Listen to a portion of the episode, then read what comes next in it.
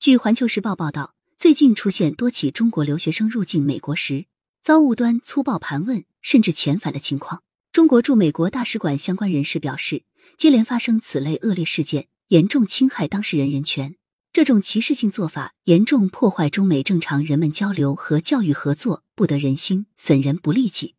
据记者了解，多名中国留学生近期入境美国时遭到长时间盘查，并被检查手机、电脑等随身电子设备。一些学生的签证被注销，并被告知五年内不得入境美国。留学生 T 某为耶鲁大学博士生。本科为北京某一流大学。二零二三年十二月十九日，他从国内返美，在华盛顿附近的杜勒斯机场入境。机场海关在询问 T 某所学专业后，将其带往小黑屋进行长达八小时盘查，重点询问其本科在校期间是否获得奖学金、是否受到中国政府资助等内容，并检查其随身电子设备。盘查结束后，T 某被告知所持的留学 F 幺签证已被注销，且五年内不得入境美国。但并未被告知注销原因。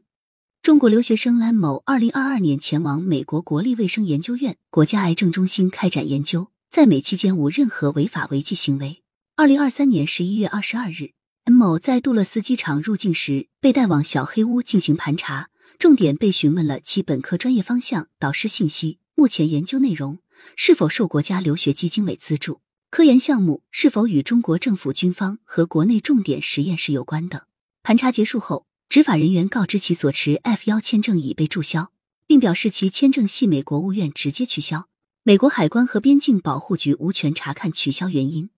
根据二零二三年美国门户开放报告，过去三年来自中国的学生总数有所减少。二零二二至二零二三学年有二十八万九千五百二十六名中国学生就读于美国高校，是自二零一三至二零一四学年以来的最低数字。美国《纽约时报》引述昆山杜克大学前常务副校长丹尼斯·西蒙的话说：“学生交流的减少可能对美中两国之间未来的相互了解尤其有害。”